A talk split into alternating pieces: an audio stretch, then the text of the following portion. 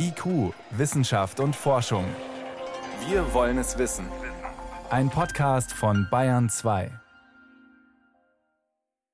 Noch vor der ersten Antwort steht die Frage, wovon genau sprechen wir eigentlich, wenn es ums Lebensglück geht? Man muss unterscheiden zwischen Glücksmomenten, die ganz plötzlich kommen zum Beispiel und oft unerwartet sind dann gibt es eben noch das, was ich als Freude bezeichnen würde. Und dann gibt es noch Zufriedenheit, also wo man tatsächlich vergleicht und sein Leben einschätzt, was ist gut und was ist weniger gut und wenn man das, dem Guten einfach mehr Gewicht gibt. Die Kulturwissenschaftlerin Annegret Braun von der Ludwig-Maximilians-Universität München forscht zu Glück und Lebenszufriedenheit. Sie bestätigt, für das Gefühl, mir geht's gut, spielen gute Beziehungen eine große Rolle. Freundschaften, aber auch in der Nachbarschaft oder am Arbeitsplatz. Freundschaften zu fördern, Freundschaft zu pflegen, Zeit mit Freunden zu verbringen, das ist eine sehr, sehr wichtige Glücksquelle. Ein anderer bekannter Faktor sei eine erfüllende Arbeit, so die Kulturwissenschaftlerin, wo man die eigenen Fähigkeiten einbringen kann und dafür auch Anerkennung bekommt. Das muss nicht der bezahlte Job sein, das kann auch im ehrenamtlichen Engagement sein. Eine weitere große Rolle spielt außerdem das sinnliche Erleben im Moment, die Fähigkeit zum Genuss mit allen Sinnen, hier und jetzt. Musik, gutes Essen, Berührung, ein schöner Anblick. Ja, aber, kommt der Einwand. Was, wenn man mit schlimmen Zahnschmerzen aufwacht, gerade den Job verloren hat oder ein lieber Mensch gestorben ist. Niemand, also egal wie sehr man ein zufriedenes Leben sucht, wird 100 Prozent seines Lebens so honigkuchenfertig durch das Leben laufen können. Und es geht darum, zu akzeptieren, dass es negative Dinge im Leben gibt und trotzdem zu schauen, wie kann ich die andere Seite bewusster wahrnehmen, die andere Seite ein bisschen unterstützen. Erklärt der Arbeits- und Organisationspsychologe Timo Lorenz von der Medical School Berlin. Die Kulturwissenschaftlerin geht noch einen Schritt weiter. Für sie ist das Erleben von Unglück fast schon Voraussetzung für Glücksempfinden. Weil Glück ein Kontrasterlebnis ist. Also wenn wir gesund sind, dann ist ja nicht so, dass wir dann sagen, ich bin so glücklich, weil ich gesund bin.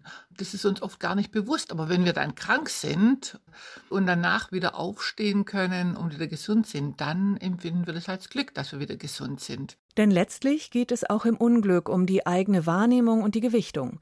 Die Zahnschmerzen sind grauenhaft, keine Frage. Aber dass ein Zahnarzt sie schnell beenden kann und eine Krankenversicherung die Behandlung bezahlt, da kann man sich freuen. Allerdings tun sich manche mit dem Freuen von Haus aus leichter.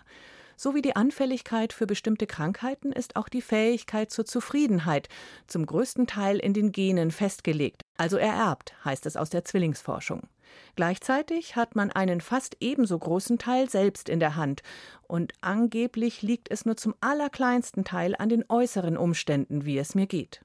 Kann das sein? Ist das Unglück wirklich so sehr selbst gemacht? Also man sagt, 50 Prozent sind genetisch bedingt, dann sagt man 10 Prozent eben die Umstände und 40 Prozent kann man selber dazu beitragen. Also ich finde 10 Prozent schon auch sehr schwierig. Also wenn ich an die Ukraine-Flüchtlinge denke zum Beispiel, das sind ja wirklich die Umstände. Also ich denke tatsächlich, dass die einen größeren Faktor ausmachen.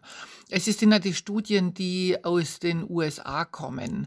Da ist natürlich auch eine Lebenseinstellung da, also dass mir jeder für sein Glück selbst verantwortlich ist. Von daher kann ich mir vorstellen, dass es natürlich auch auch kulturellen Hintergrund hat, wie diese 10 Prozent zustande kommen. Der kulturelle Hintergrund spielt womöglich auch mit rein, wenn in einer sehr individualisierten Gesellschaft vor allem die Frage gestellt wird, wie kann ich glücklich sein? Der Organisationspsychologe Timo Lorenz wünscht sich da etwas weniger Fokus auf den Einzelnen. Ein wichtiger Punkt ist eben, dass es nicht nur an dem Individuum liegt. Also was sind zum Beispiel auch organisationale Faktoren in der Arbeitswelt? Ne? Also sowas wie die berufliche Umgebung, die finanzielle Sicherheit, die ich habe. Was kann man gesellschaftlich verändern, um auch Leute einbinden zu können, die eventuell die Schwierigkeit haben, das individuell zu kreieren? Sich umeinander kümmern und Gefühle in der Gruppe zu regulieren, das haben menschliche Gesellschaften schon immer getan, auch mit Hilfe von Ritualen. Eine Beerdigung und gemeinsames Gedenken hilft zum Beispiel sehr in der Trauer. Der Psychologe fände mehr gemeinsame Rituale auch für Freude im Alltag gut.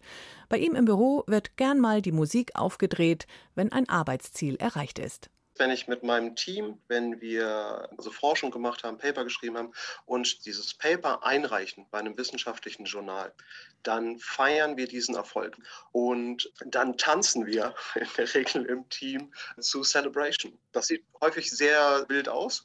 Wir hoffen dann noch immer, dass keiner zufällig in den Raum kommt. Aber das ist zum Beispiel so ein kleines Ritual, das, das ich in meinem Arbeitsteam mit meinen Doktorandinnen habe.